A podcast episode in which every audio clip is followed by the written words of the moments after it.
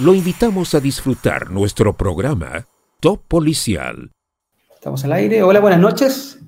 Soy Claudio Vázquez, periodista y conductor del programa Top Policial. Comenzamos hoy día en un programa absolutamente en vivo.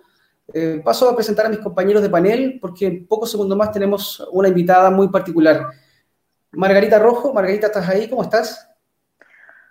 Hola, buenas noches, Claudio. Gusto de saludarte, gusto de saludar a las personas que nos están escuchando en este momento y que, como tú dices, ¿no? Tenemos una invitada muy especial y aprovecho de saludar también a nuestro querido Aldo Duque. Hola, Margarita. Hola, Margarita. Hola, Claudio. Un placer saludarlo, compartir con ustedes y esperemos que hoy día, Dios mediante, tengamos un gran programa. Así es. Eh, bueno, Carlos Collado está con unos segundos, eh, estará con nosotros también, nos está avisando por interno. Eh, tenemos una invitada, como lo habíamos dicho, eh, estamos esperando que se conecten un poco nuestros seguidores, estamos absolutamente en vivo, Margarita Aldo, para desarrollar este tema hoy día de contingencia. Además, tiene que ver también con un tema de abusos, es una persona que nos va a contar las experiencias, el duro relato que muchas veces podemos escuchar respecto a lo que ocurre cuando eh, nuestros niños son vulnerados. Eh, por, lo mismo estamos, por lo mismo está esperando, es, eh, estoy, mira, aquí estoy leyendo Liliana Bracamonte, desde Mendoza, Argentina. Liliana, ¿cómo estás? Gracias por estar ahí con nosotros.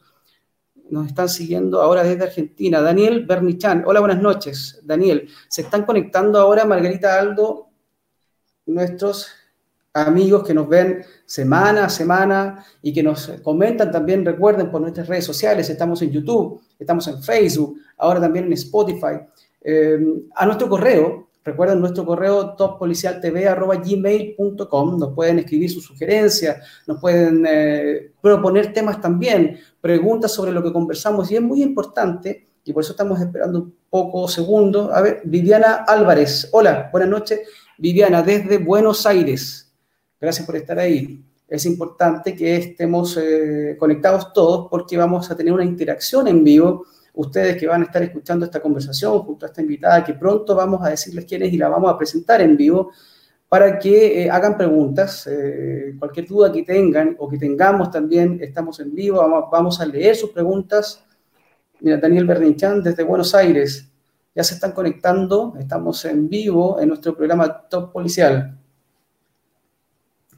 Margarita, hoy día vamos a tener a esta invitada, no la quiero eh, nombrar todavía porque quiero generar ese, ese espacio hasta que estemos ya con eh, nuestros amigos conectados y empecemos a hablar directamente del tema.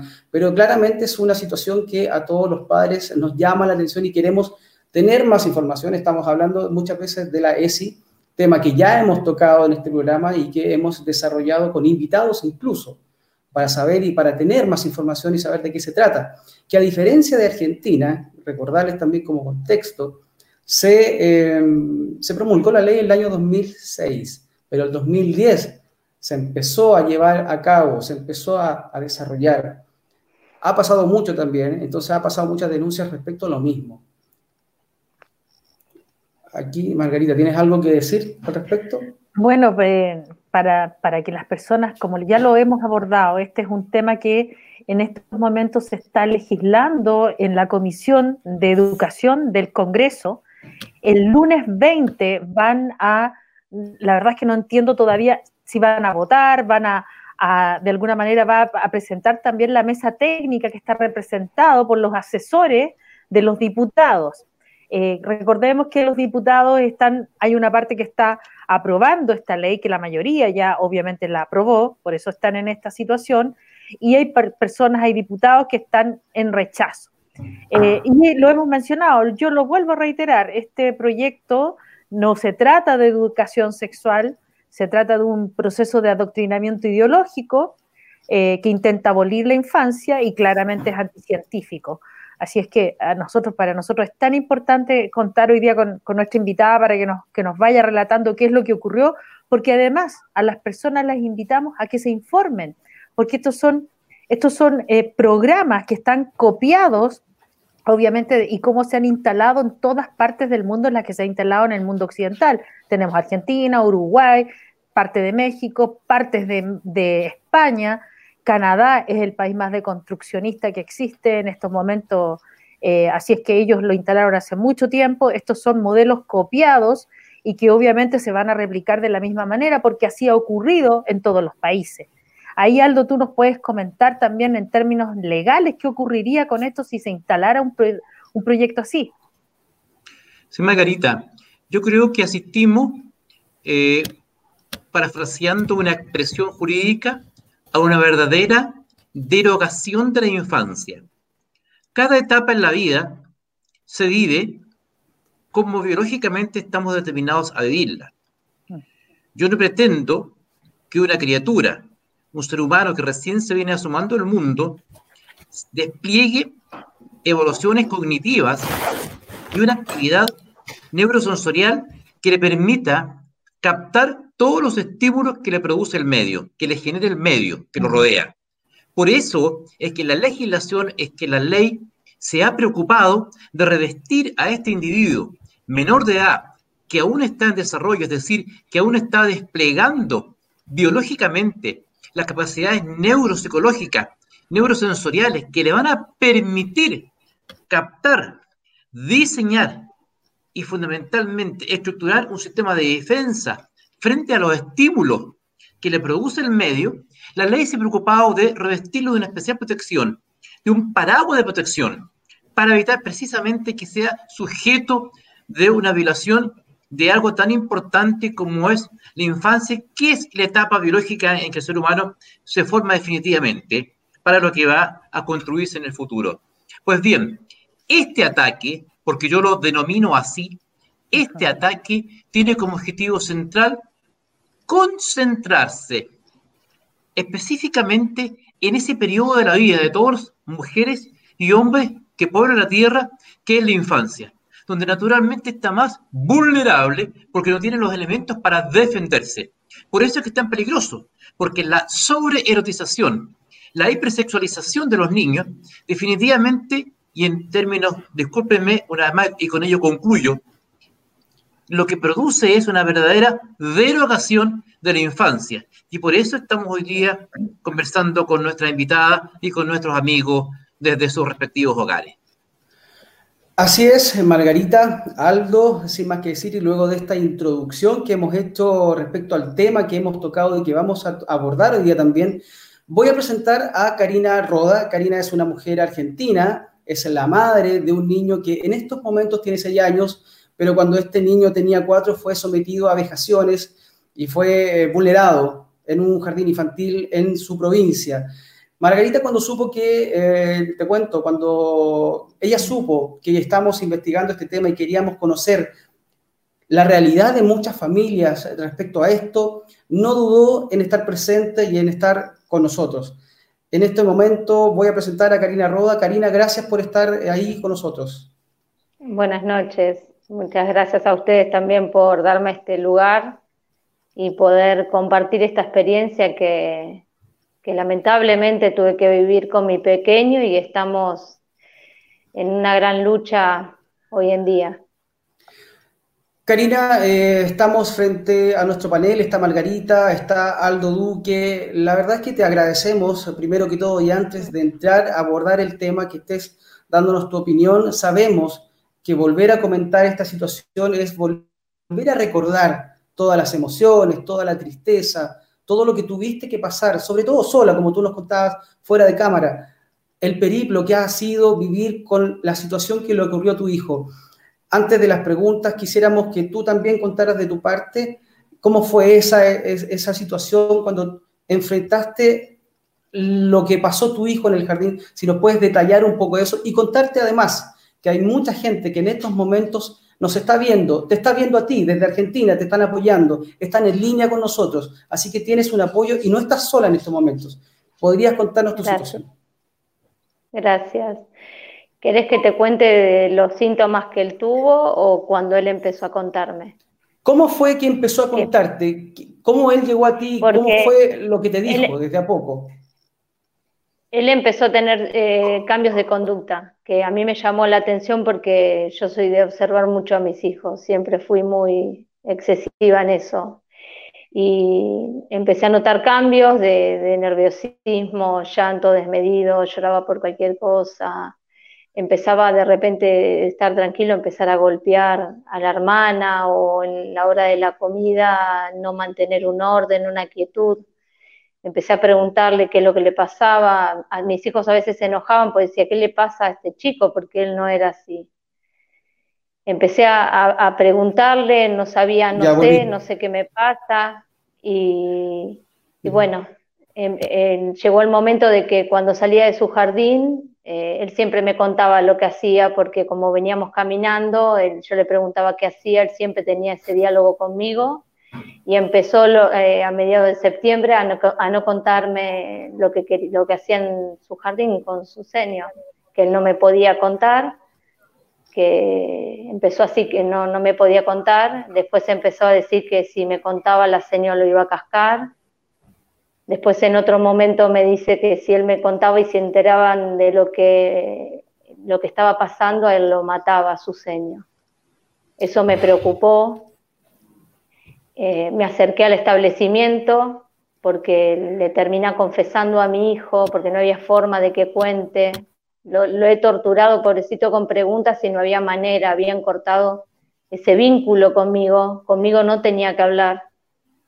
Mi hijo más grande logró hablar con él y me acerco al establecimiento, es donde hablo con la vicedirectora, le planteo que estaba teniendo un problema con mi hijo, es la primera vez en los dos años que iba al jardín que me tuve que presentar a hablar con un directivo ella misma se atajó diciendo de que en el jardín se trabajaba con las puertas y ventanas abiertas, sin dejarme explicar qué es lo que estaba pasando. Cuando yo le explico, y yo no fui en tono de acusación, solamente que mi hijo venía con una amenaza de la docente y yo quería saber qué es lo que estaba pasando. Firmo el acta y antes de, retirarme, la vicedirectora me comenta de que podía ser que el niño haya malinterpretado una enseñanza que bajaba del Ministerio de Educación. Y yo digo, ¿de qué clase de enseñanza? Le digo, si mi hijo no me está explicando ni me cuenta de una enseñanza, mi hijo, mm, lo que expresa mi hijo es que lo desnudaron delante de sus compañeros, que lo expusieron con otros compañeros, que le tiraron su ropa a la basura con el cartel con su nombre y los dibujitos de él a la basura. Eh, eso para mí no era una enseñanza ni ninguna educación de la ESI como ella me, explicaba. Después me quería como tapar diciéndome, pero las cosas que puedan llegar a ver, dice, es acorde a su edad, desnudos a su edad, eh, el, el, torso desnudo de una, de una mamá mamantando. Quería convencerme de que era un error o una confusión del menor. Karina, te tengo que... Ella misma... Sí. Karina, tú hasta este momento, previo a la situación que vivió tu hijo, ¿tú sabías de qué se trataba esta educación sexual integral? ¿Tenías nociones de eso o te viniste a enterar una vez que viviste la situación con tu hijo? Coméntame, eh, ¿lo, sabías en ese momento o tuviste noción de la ESI una vez que viviste esta situación con tu hijo?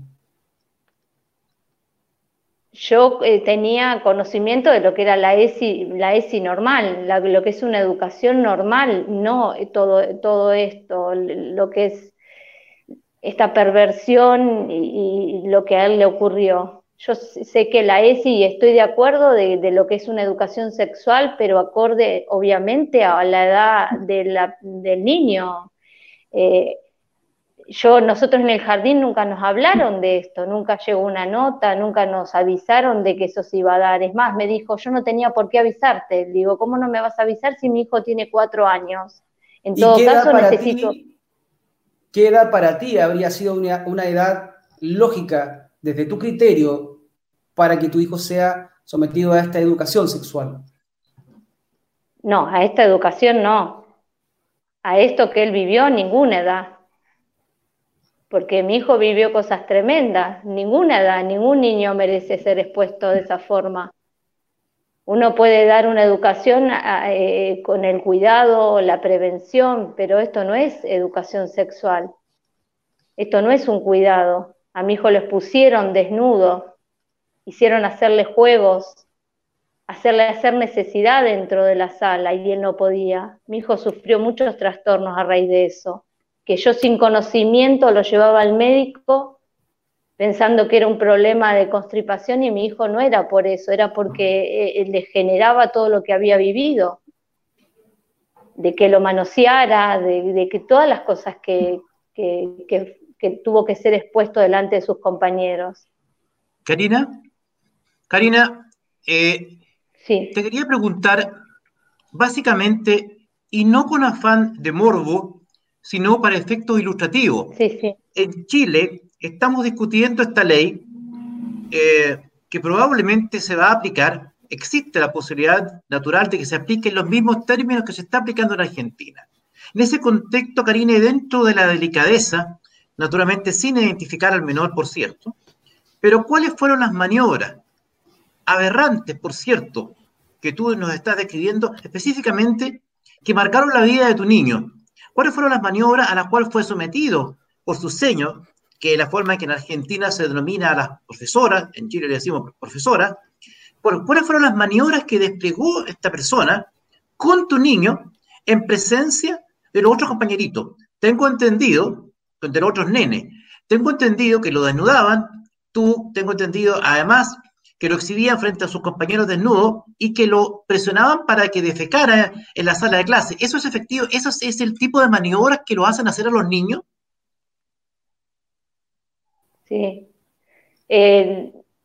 también le hacía hacer, él, él dice que es pis en la cara, que ella se tiraba en el piso y tenían que orinarle en la cara.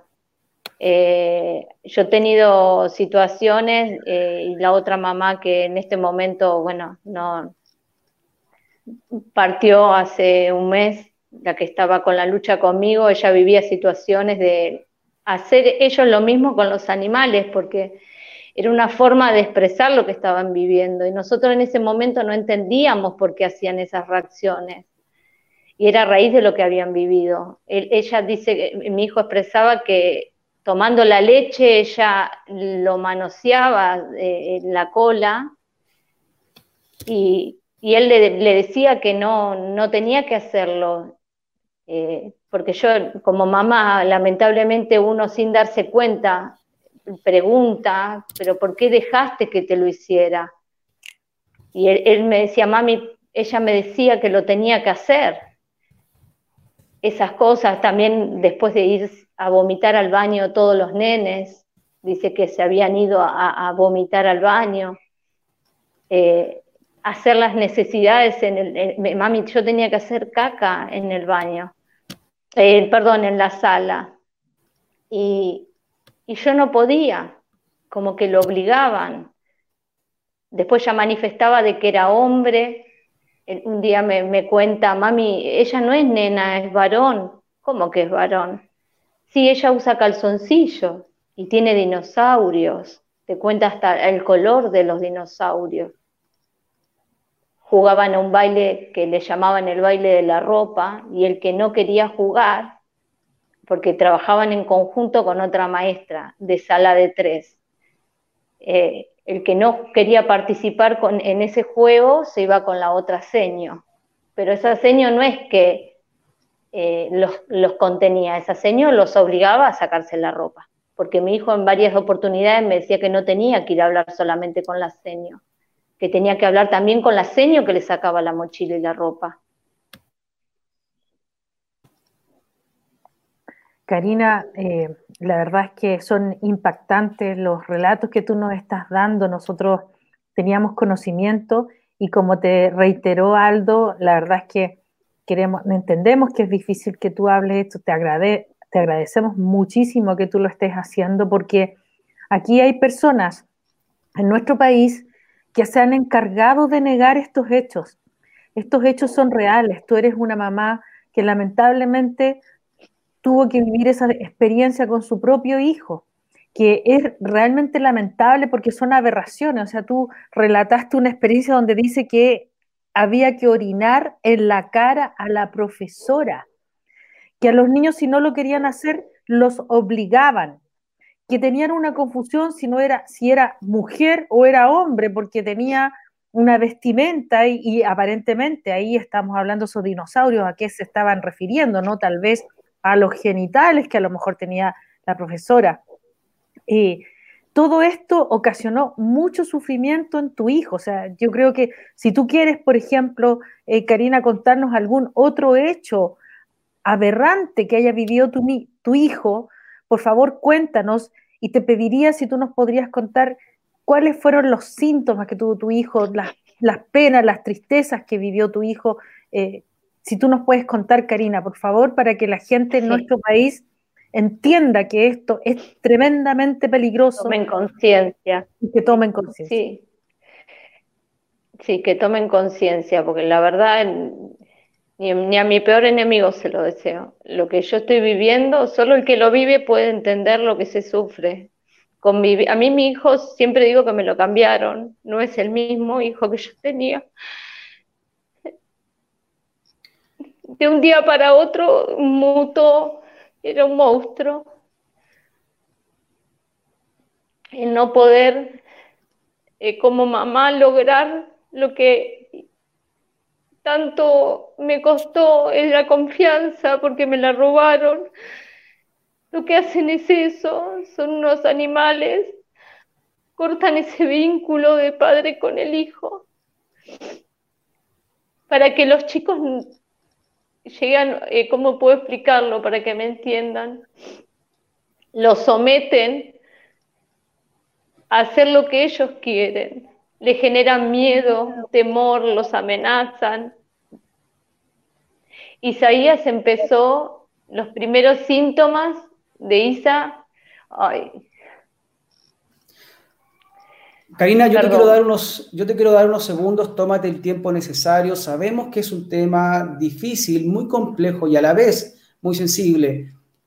Te respira profundo, tranquilízate, mientras con nuestro panel, eh, quiero, yo quiero hacer una pregunta directamente a Aldo. Y Aldo, comentarte también que Karina, en todo este proceso, en todo este periplo, una vez desde que su hijo sufrió esta situación hasta ahora, ha estado sola, sin ningún apoyo, sobre todo legal, no ha tenido apoyo legal.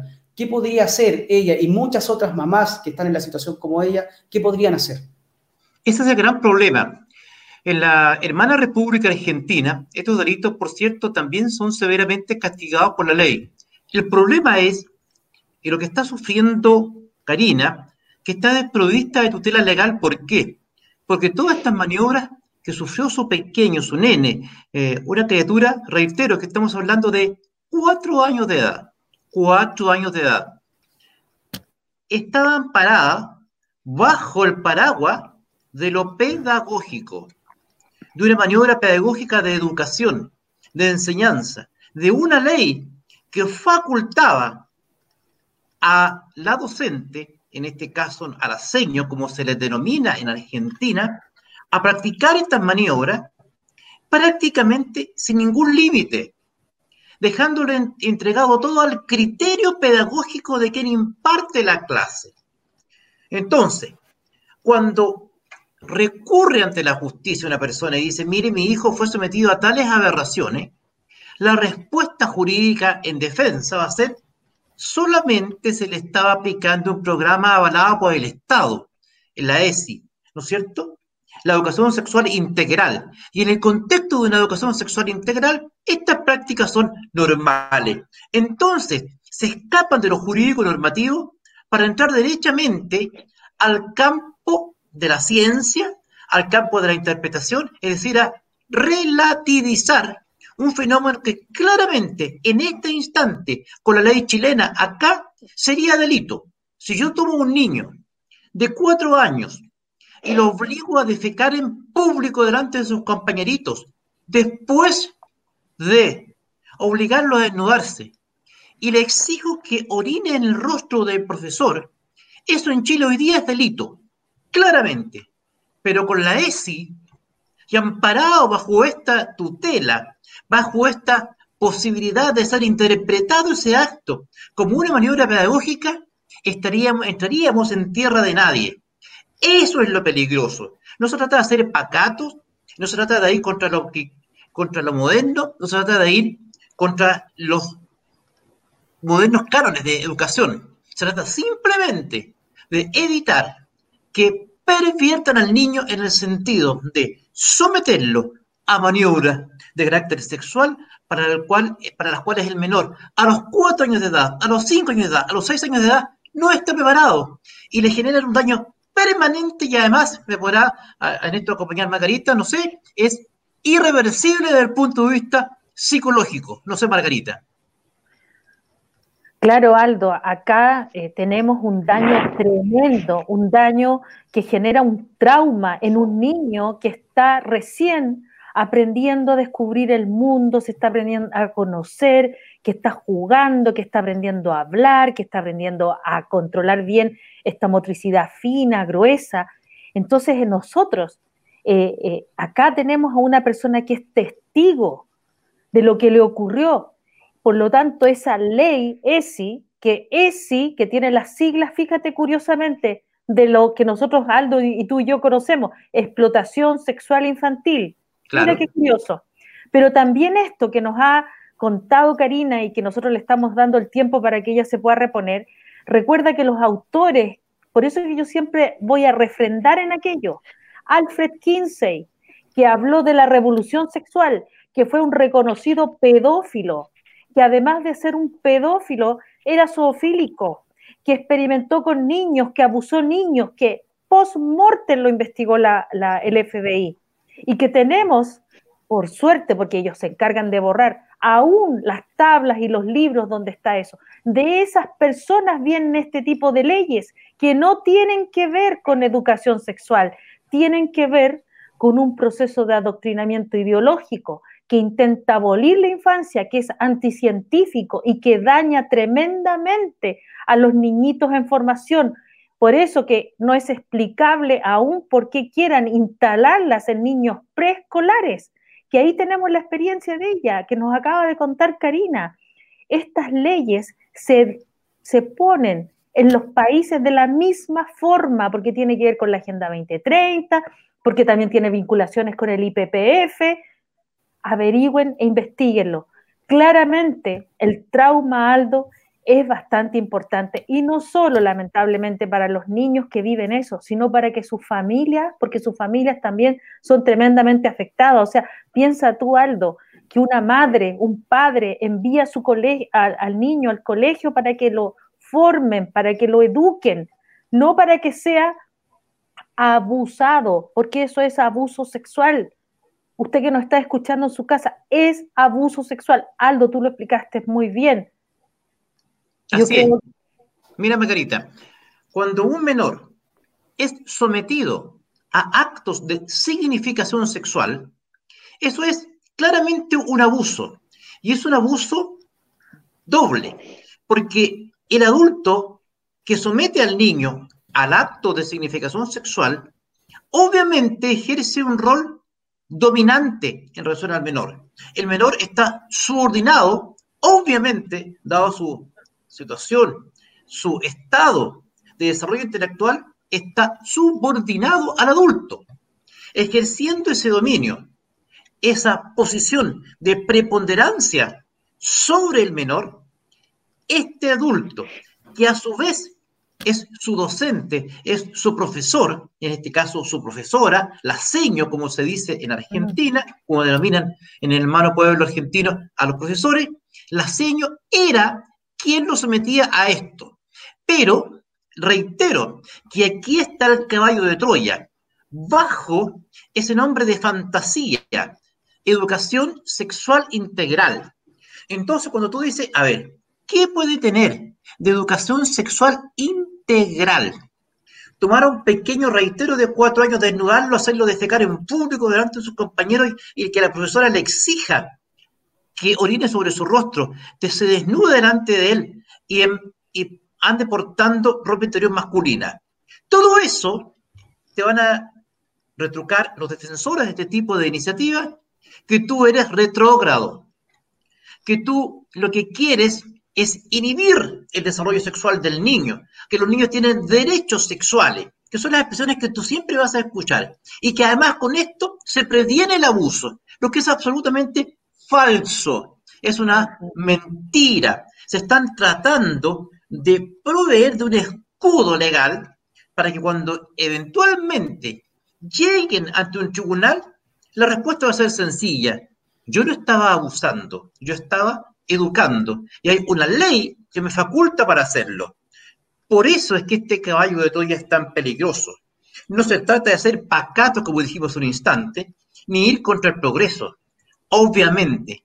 Pero una cosa muy distinta es educar y otra cosa muy distinta es pervertir. Es someter a un niño a maniobras sexuales aberrantes como la que acabamos de describir. Y no es un invento, ni es fantasía, ni tratar de intimidar a nadie, ni tratar de generar eh, falsos criterios de prohibición en relación al desarrollo sexual de un niño. No. Estamos simplemente describiendo hechos y a través de la boca de una víctima como Karina, que no sé si estará en condiciones de continuar el diálogo con nosotros.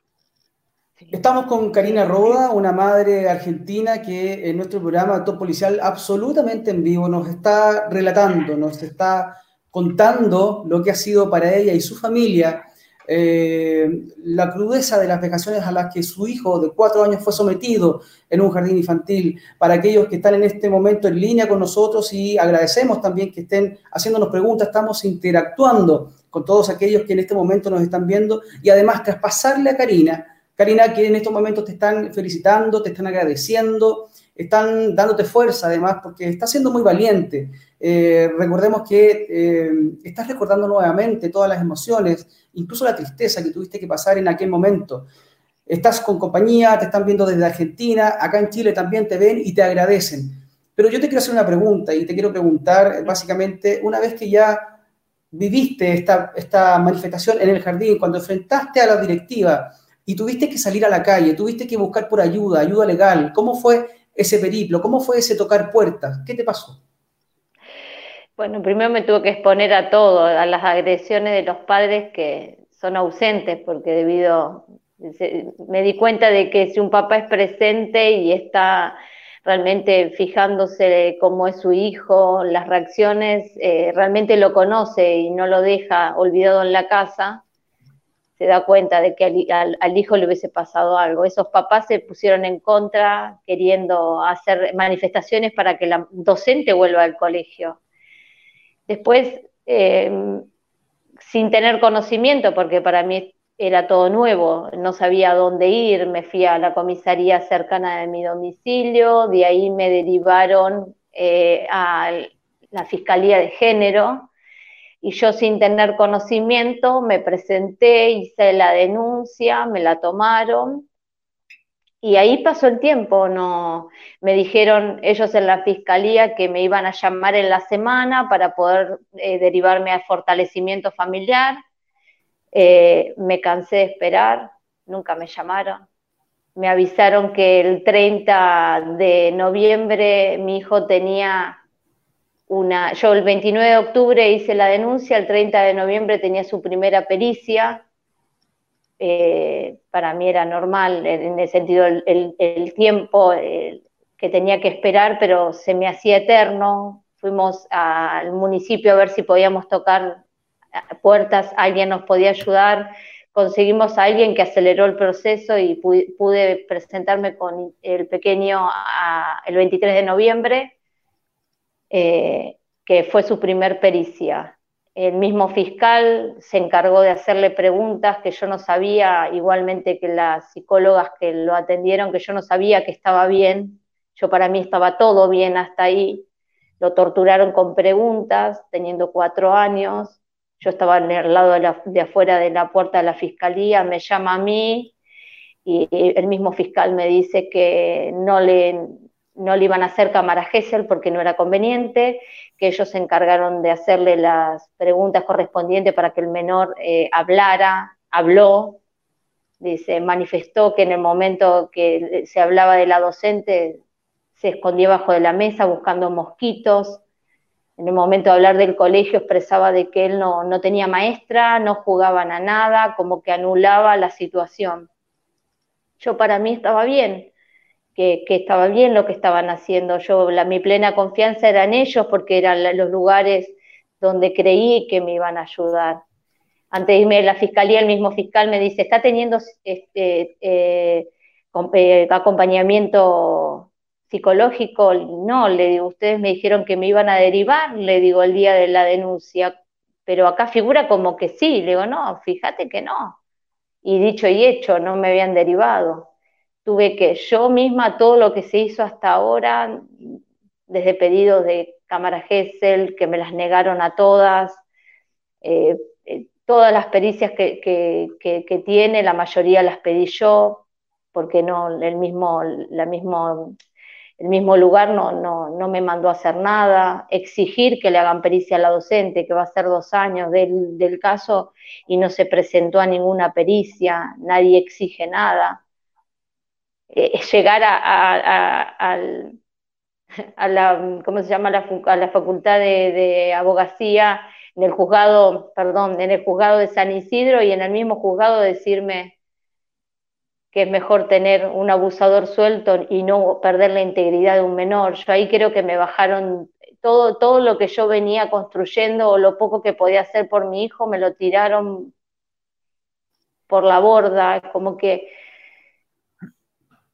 creo que toda la lucha que yo venía haciendo era como que me la tiraron a, la basura, pero yo vengo acá donde creo que puedo llegar a tener una respuesta para que me asesoren, me den un acompañamiento, nada. Se me hizo un mundo, la verdad se me hizo un mundo porque todo era plata, hasta el tratamiento psicológico. Intervino fortalecimiento familiar, le dan el tratamiento psicológico, en vez de dárselo a mi hijo, me lo dan a mí porque dice que era mejor tenerme a mí con contención, porque como estaban colapsados los centros de salud, era mejor de que yo esté contenida para llevar la contención del menor. Para mí estaba bien. Yo era como que, digo, bueno, si yo estoy bien, yo voy a poder guardarlo a mi hijo. Y se me hacía difícil porque tampoco tenía una contención, porque era en grupo, estuvo bueno porque en varias cosas me ayudó, pero era un grupo y no se hablaba del tema, es como que era muy, muy por encima. Mi hijo la vio a la psicóloga tres veces, que fue la misma que me atendió a mí, y yo tampoco sabía que estaba mal. La vio, lo vio en tres oportunidades y le dio el alta después me di, me di cuenta de que mi hijo sí necesitaba ayuda, que nunca me la dieron. Ella misma me dio una orden para que le hagan la cámara GESEL de que el nene estaba apto. Karina, una consulta. Pero también, sí. Mira, eh, en este momento hemos escuchado que, o me da la impresión de que solo a tu hijo le pasó esto en las clases, pero ¿cuántos alumnos componían este curso? ¿Cuántos niños eran compañeros de tu hijo? Y a la vez, en esa misma línea, ¿A todos les pasaba lo mismo? Te comento, yo mucho no quiero hablar del resto porque yo la verdad lo que quiero evitar es problema con los padres, porque es la verdad. Más allá de que la lucha no es solamente por mi hijo, sino por todos los chicos que puedan llegar a pasar esto.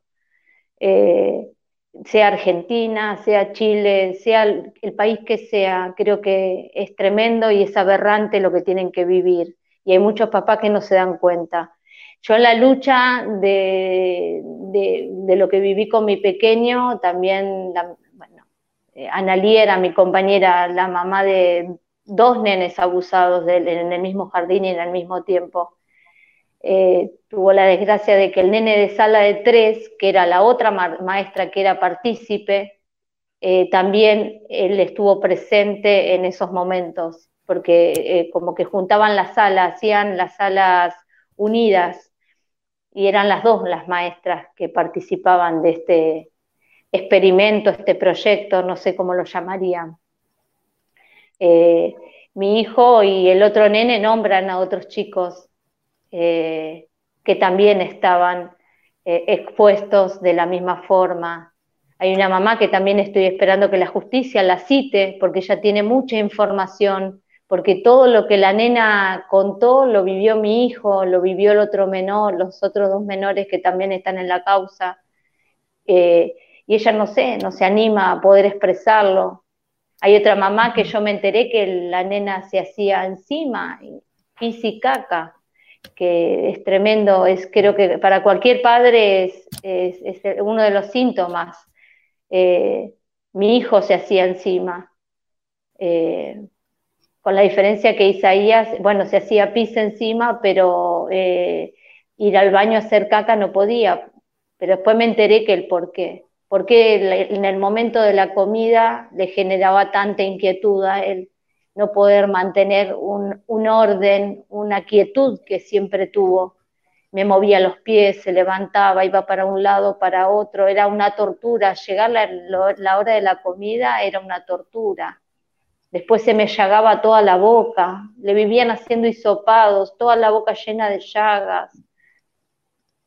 Dime, se me, Karina, ampollas, sí. Karina, dos preguntas. Este tipo de maniobras a las cuales fue sometido tu, tu hijito de cuatro años de edad, que tú nos has narrado eh, tan eh, explícitamente, ¿cuántos niñitos las estaban sufriendo junto con tu, con tu pequeño hijo, con tu nene? ¿Y durante cuánto tiempo duró todo esto que tú esta noche nos estás narrando de forma tan precisa? ¿Cuánto tiempo estuvieron expuestos a esto los niños? Eh, ¿Cuántos niños eran? ¿Eran niñitas, nenas y nenes? O sea, niñitas y niñitos. O sea, sí, sí, sí, quiero, que me cuentes más eso, o por menos, favor. Más o menos la cantidad no recuerdo, te, te, soy sincera, no recuerdo la cantidad, la totalidad, pero eran más o menos 24 eh, chicos eh, de esa edad. Y sin contar eh, la otra sala de tres, que no sé la cantidad de niños que, que habría ahí. porque eran las dos salas. ¿Y cuánto tiempo sí, duró esto? Que, bueno, eh, mira, yo cuando empecé a, a, a encontrar este, este, tema, la situación que yo viví con mi pequeño, los cambios de, personalidad, de, actitud, de, cómo se comportaba, eh, a mediados de septiembre, del mes de septiembre. Así que habrá sido del lapso de marzo a septiembre, los primeros días de, de clase, eh, fue, ocurrió esto. Él colapsa que lo, lo, raro, bueno, no lo raro, uno empieza a darse cuenta de muchas de las cosas que mi hijo eh, expresaba. En ese tiempo yo no la entendía y después entendí el porqué. A nosotros nos citan el primero de octubre. Fue la primera reunión que nos dieron para decirnos que la señorita no, no sabía qué le estaba pasando a los nenes. Esa fue una de las reuniones que fue a mí la que me llevó a grabar, empezar el 4 de octubre a grabar audios para que alguien me crea, porque una cosa es que tu hijo te venga y te diga, recibo amenazas, y otra cosa es cómo demostrarlo, porque eh, a veces hasta los nenes después pueden decir, no, pero por miedo capaz que no lo cuentan, y yo en ese momento dije, yo necesito pruebas para que alguien escuche lo que mi hijo me está diciendo. Nosotros nos citan ese primero de octubre, la docente, de que el, curso había colapsado, que no podían controlarlo, que estaban descontrolados, nos, nos, nos, estaban pidiendo ayuda a los papás desde la casa, que veamos la forma de poder hablar con los nenes porque no podían controlar a los menores estaban como la sala colapsada, dice, no, no, sabemos qué les pasa, como que ellos en ese momento se estarían cubriendo de lo que podía llegar a venir. Y lo que me llamó la atención también, ahora revisando el cuaderno de mi hijo, eh, que en el mes de septiembre nos pidieron esmaltes de uña. Septiembre, o, sí, los, los, los últimos días de septiembre, esmaltes de uña nos habían pedido, que también tengo la nota de, de, la docente pidiendo, que a mí me llamó mucho la atención con la otra mamá y dijimos, ¿cómo algo tan tóxico lo podían llegar a pedir? Eh, eh, y bueno, eso.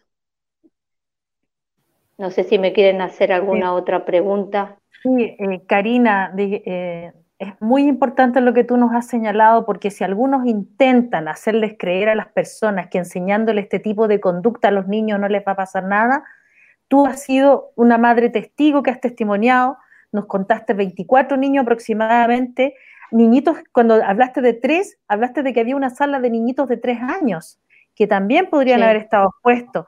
Fíjate que esas conductas sí. que tú dices que ellos no podían contener a los niños porque después de todas estas aberraciones sexuales que le estaban enseñando a los niños, los niños no se van a comportar de manera normal porque el niño no lo tolera. El mismo Alfred Kinsey, describió que los niños gritaban, se tiraban al suelo, lloraban pero igualmente los obligaban a hacer esas conductas masturbatorias. Entonces lo que tú nos estás contando claramente va en la misma línea. O sea, las personas tienen que entender que eso no es normal y el niño pequeño ni los niños necesitan ese tipo de educación. Karina, por favor, cuéntanos, ¿te acordaste de algo? Sí, sí, sí, sí, justamente la mamá eh, del otro menor contaba que el nene se tiraba en el piso y levantando las piernas y esa misma eh, la misma declaración como que pataleaban, hacían comportamientos de bebés, eh, reacciones rarísimas, porque la verdad que uno no está acostumbrado a ver esas cosas. La nena, esta que también quiero que la mamá se presente a declarar, ella también manifestaba lo mismo, como que levantaban las piernas tirados en el piso y empezaban como a patalear como bebés y a llorar, a hacer ruidos raros. Y, muy en particular, que es lo que yo viví, que a mí me, después me, me llevó a, realmente que lo vea un médico, porque me, asusté cuando la mamá también manifestaba que a la hora de lavarle la cola, porque se ensuciaba obviamente por ir al baño, la nena pedía que no se lo hiciera más. Entonces, para mí eso es una prueba muy importante porque mi hijo me manifestaba lo mismo. Mi hijo no iba al baño, tenía que tomar vaselina para poder ir al baño, porque lloraba y yo no entendía el por qué y era por, el manoseo y las cosas que esta persona le hacía. La verdad uno como papá no puede, no, puede entender, yo como mamá a veces no entiendo cómo a veces uno se nos pasa eh, de largo muchas cosas, eh, el, poder observar y darse cuenta de que algo está pasando. Yo a veces lo he obligado pensando de que él quería, no quería ir al jardín porque, no sé, quería dormir un ratito más y él lloraba, mamá, no me lleves, y y el no tomarme ese tiempito de decirle qué pasa o por qué no querés ir, mm. yo le decía, pero tenés que ir, te va a hacer bien estar con los chicos y ver que llegaban a la puerta y había chicos que lloraban para no, no querer entrar y yo no darme cuenta de esas pequeñas cosas. Es e, e, son síntomas de, de rechazo. A mí me pasaba también que me escribía, tengo todas las paredes de mi comedor escritas, rayadas, eh, de dibujarla a ella y, cuando se enoja, estos días también al escucharme que yo hablaba del tema, eh, le generaba enojo y empezó a rayarme de nuevo las paredes. Eh, y, vos sabés por qué me agarra esto, te dice, te expresa el enojo, la bronca, el odio y uno quizás no lo puede entender, pero ellos que son chiquitos, es de la única forma de poder soltar lo que vivieron. Es tremendo el poder tener que convivir con eso.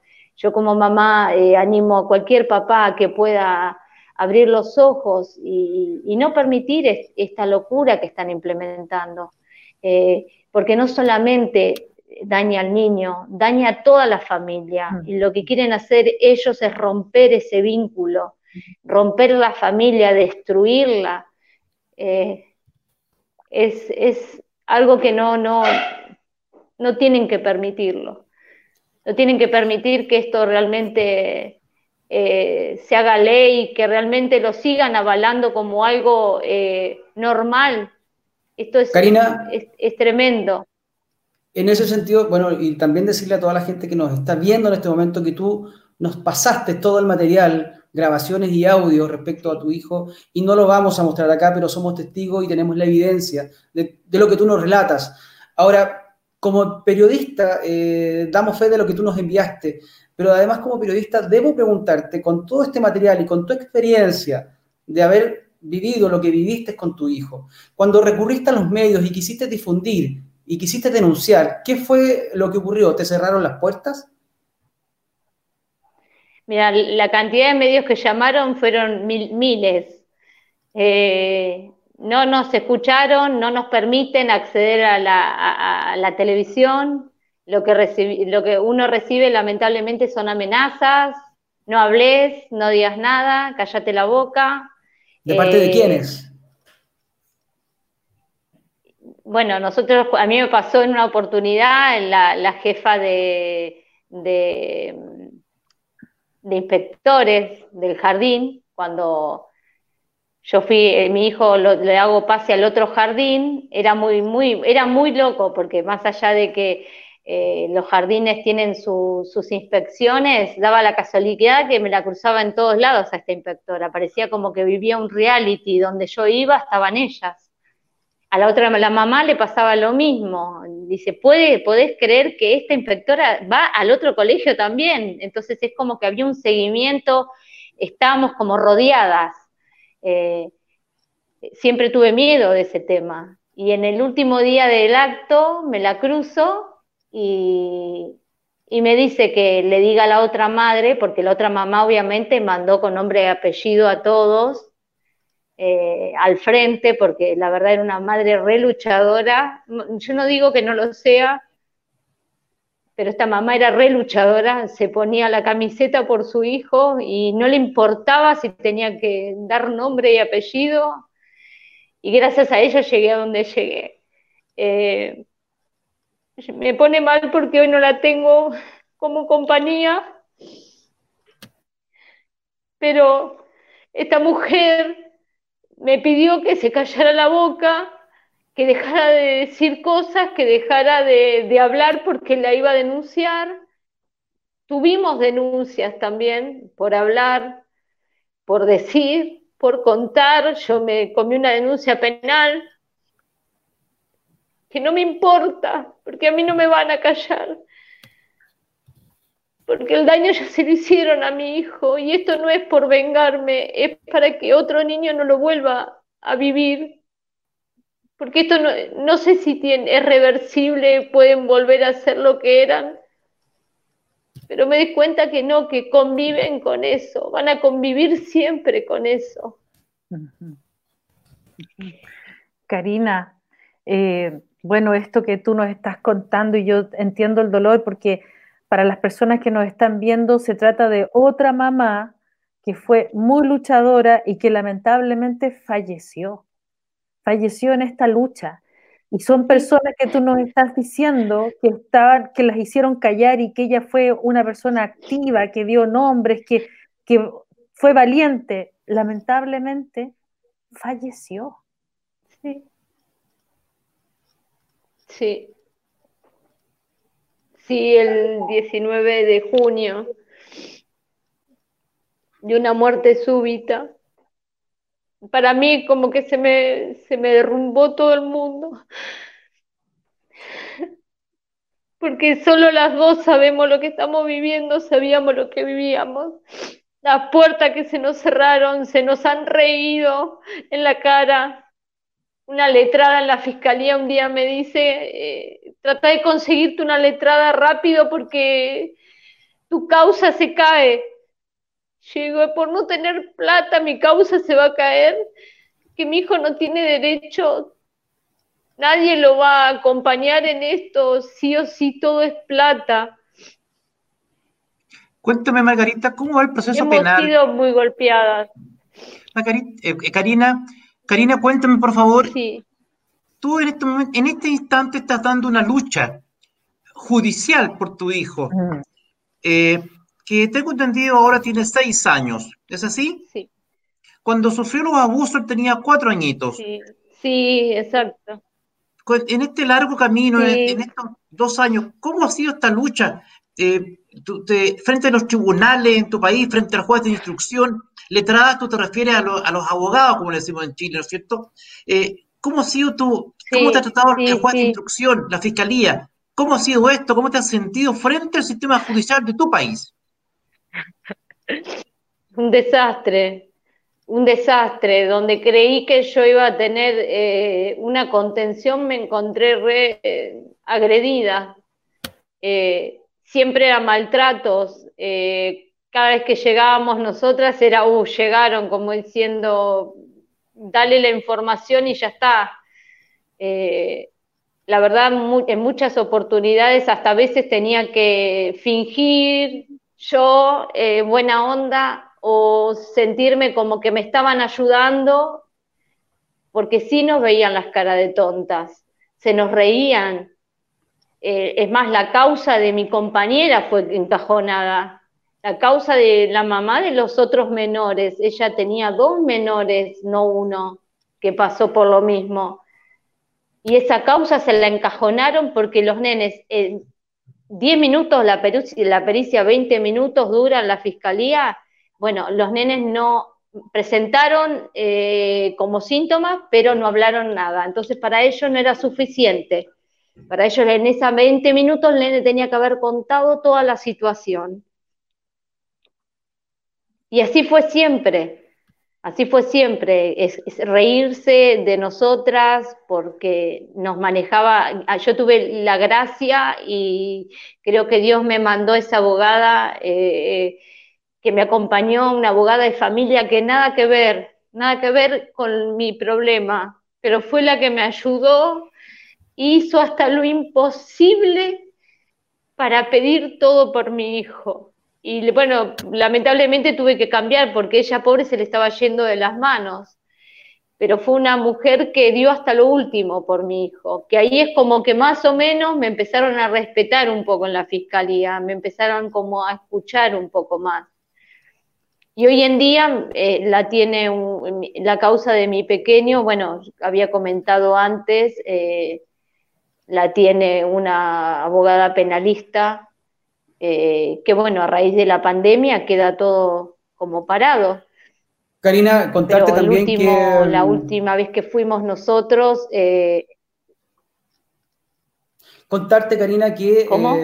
Contarte además que hace pocos capítulos también estuvimos con un profesional de Argentina, es un psicólogo clínico, me refiero a Ezequiel Baigorria. Él está llevando también esta información, está dándola a conocer, incluso ha estado acá en nuestro país ante la Comisión de Educación internamente y sabemos que él te debe estar viendo en estos momentos porque ha estado preguntando y ha estado participando en esta interacción que tenemos. Y hay muchas otras personas que además también preguntan por interno, seguramente son de Argentina, ¿en qué lugar ocurrió esto? Para decirles que esto fue en una localidad, eh, Tigre se llama, ¿verdad?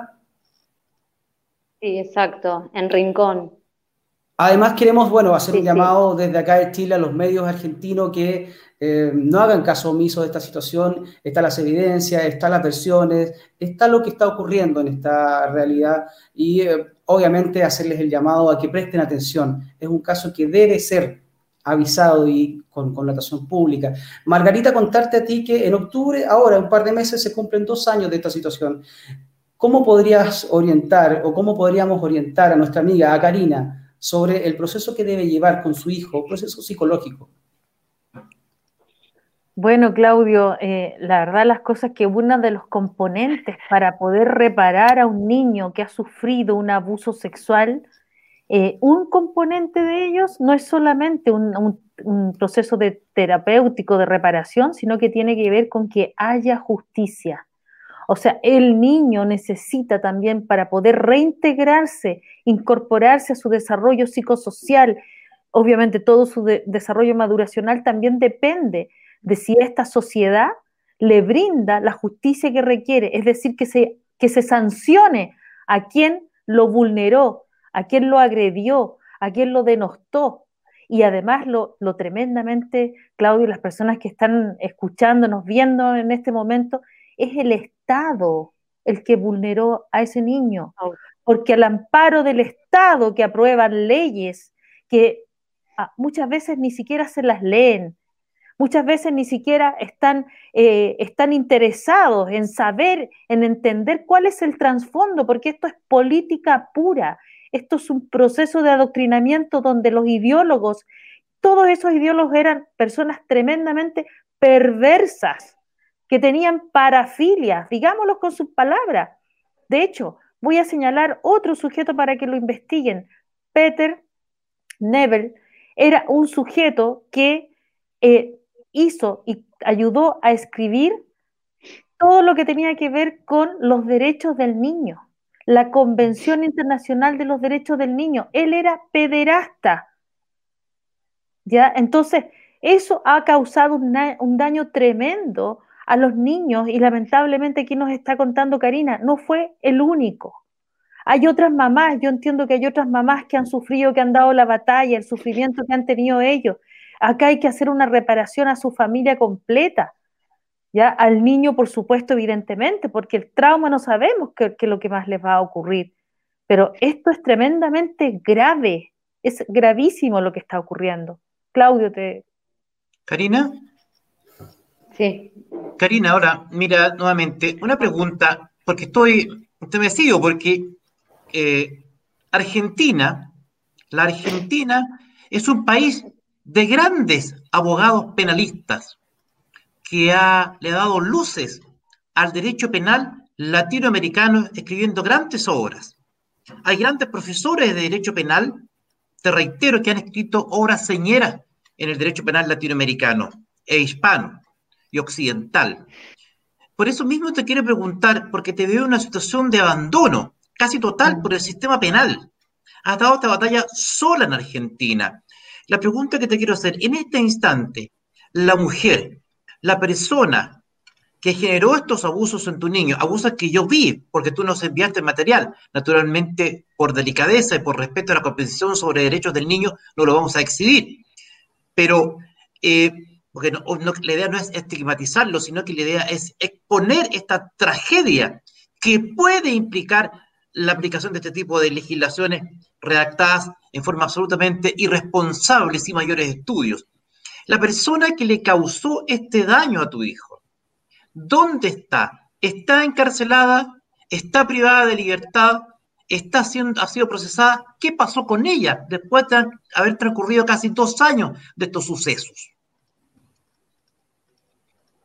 Bueno, yo lo que pude eh, tenemos, bueno, teníamos conocimiento con la otra mamá que la mm, seño de sala de tres, la que les sacaba a los chicos la, ropa, a los chicos que no quería jugar, eh, ella está titularizada en ese jardín, es lo último que sabíamos, que fue titularizada en ese jardín, y la otra docente, la que decía que era hombre, eh, ella eh, la apartaron de ahí, de ese, jardín, pero la llevaron a otro colegio. ¿A otro colegio? Está suelta. Mm. Eh, sí, sí, está suelta. Y anda por la zona también. Yo un día llevé, no tiene nada que ver, pero llevé a un patio de comida a mi hijo, porque el más grande me había invitado a comer y tuve la mala suerte de que la persona entre. Y mi hijo me para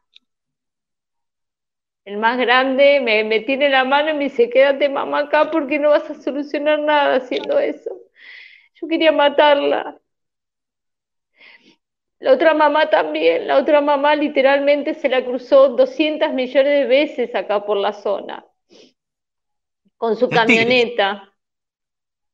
Sí, también le, hizo denuncias a ella, porque ella nada más como mamá la grababa y lo único que decía era que el hijo ya le había contado todo lo que le había hecho, que era una abusadora, porque la palabra es poco, y todavía tenía la, delicadeza de denunciar por los daños que causaba. Esta persona está suelta, suelta, libre, mientras nosotros estamos eh, padeciendo todo este daño, como si no fuera nada, todo este sacrificio, toda esta lucha, en vano. Yo sigo esperando y confío, porque como mamá golpeé todas las puertas y con respeto.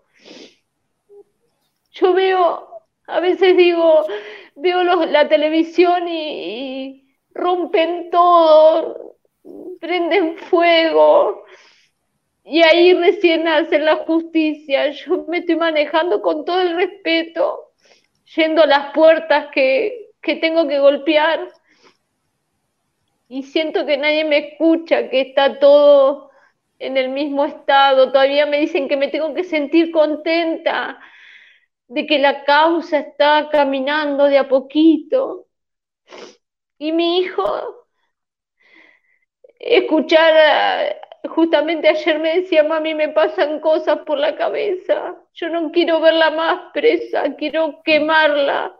Para mí es tremendo, porque es algo que no lo puedo controlar. porque ya no es que la quiere ver detrás de una reja, ya la quiere prender fuego y ya eso no lo puedo controlar yo como mamá.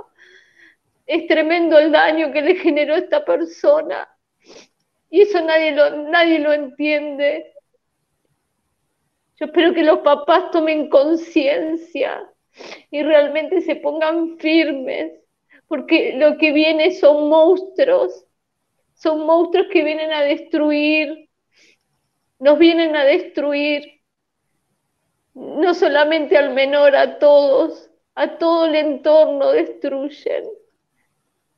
Yo ya como mamá no sé más qué hacer, creo que si estoy en pie es porque Dios me dará fortaleza dejé manos de Él porque ya de otro juez no confío. Yo sé que tengo un Dios justo y Él va a poner todo en orden.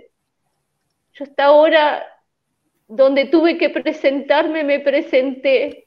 El que conoce mi, ciudad donde yo vivo sabe que con su destada se inunda.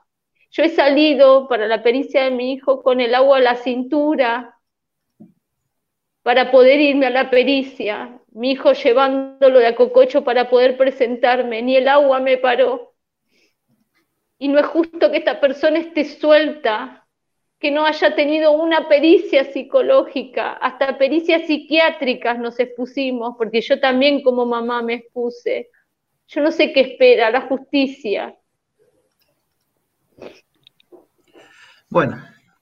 Disculpe. Eh, solo agradecerte, Karina, por tu testimonio tan valiente como desgarrador, desalentador. Después de dos años, la abusadora de tu hijo tiene la desfachatez de pasearse aún libremente por las calles de las ciudades de Argentina, sin ningún tipo de cargo en forma completamente tranquila. Esto al amparo de una ley mal redactada, mal diseñada, irresponsablemente sancionada. Por eso es que en Chile, recibiendo este testimonio desgarrador de esta madre, el mensaje es que no pase. Esto no puede pasar. Después va a ser demasiado tarde para llorar. Un abrazo, Karina, todo nuestro apoyo, sinceramente. Karina, te agradezco muchísimo tu testimonio. Muchas gracias. yo quiero, eh, Karina, reforzar algunas cosas. Aquí la ESI no es un proyecto de educación sexual, es un proceso de adoctrinamiento ideológico, anticientífico y que además intenta abolir la infancia. Seamos claros, seamos sinceros y refrendemos en aquello. ¿Por qué? Porque aunque les digan los diputados que eso no va a ocurrir aquí en Chile, que se encarguen de hacerles pensar que no va a ocurrir eso en Chile porque sería delito, pero ya Aldo lo demostró que al amparo de la ley no sería delito. Y además les están mintiendo y les están falseando. Mentir es decir lo contrario de lo que se sabe, se piensa y se cree. Y falsear es ocultar la verdad. ¿Por qué?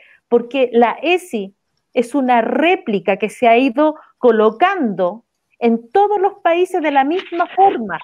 Más tarde, más temprano, igualmente apuntan a ese tipo de comportamientos porque sus ideólogos, sus ideólogos son como Alfred Kinsey, como Kempler. Vamos a hablar de, de todos los elementos sexuales que han hipersexualizado a los niños y por lo tanto se intentan convencer, que me da mucha pena, a agrupaciones que están encargadas de defender a los niños de los abusos sexuales y les dicen que esa ley los va a proteger. Y acá tenemos un testimonio, porque esto no solamente ocurrió en Argentina, ocurrió en España o está ocurriendo en Canadá.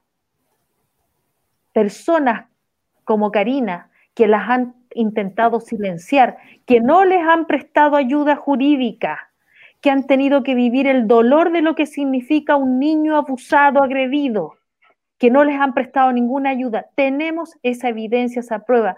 Por favor, las personas que nos están escuchando tienen que entender, esto es gravísimo y se está legislando a puertas cerradas en plena pandemia, donde las personas no pueden ir a decir lo que está pasando. Mi labor, así como el equipo entero nuestro, es informarlos a ustedes. ustedes tienen libre albedrío de hacer y de entender y tomar conciencia, como lo dice Karina. Aquí estas leyes les convienen a los pedófilos, porque un sujeto que abusa de un niño pequeño es un pedófilo. Y eso es una parafilia. Si es que yo, Karina, me despido de ti, te agradezco de todo corazón tu valentía, tu fuerza, y ojalá sigas adelante y ojalá haya justicia. Nosotros igualmente internamente vamos a ver cómo te podemos apoyar, pero te agradecemos de todo corazón porque realmente ha sido un testimonio desgarrador, lamentable, pero que en este momento, como tú dices, va a ayudar a personas para que tomen conciencia. Karina, así como ya lo han dicho mis compañeros también, Margarita, Aldo, eh, toda la fuerza para ti, te agradecemos nuevamente en nombre del programa, todo policial, eh, tu testimonio sin duda es una carga fuerte, emotiva. Eh, no has estado solo hoy día, se notó, estamos con nuestras redes sociales permanente en conexión. Tienes mucha ayuda desde Argentina, todos te están viendo en este momento y te entregan la fuerza, te entregan el apoyo, sola no estás. Y bueno, agradecerte. Eh, ¿Cuáles son tus últimas palabras aprovechando la vitrina? Gracias, sí. Eh, bueno, nada, agradecerle el espacio y es importante eh, dejar claro que esto no es una nota más, yo lo siento que es también una puerta para aquellos padres que no tienen conocimiento de realmente lo que es la, la ESI, qué es lo que quieren meter detrás de la ESI.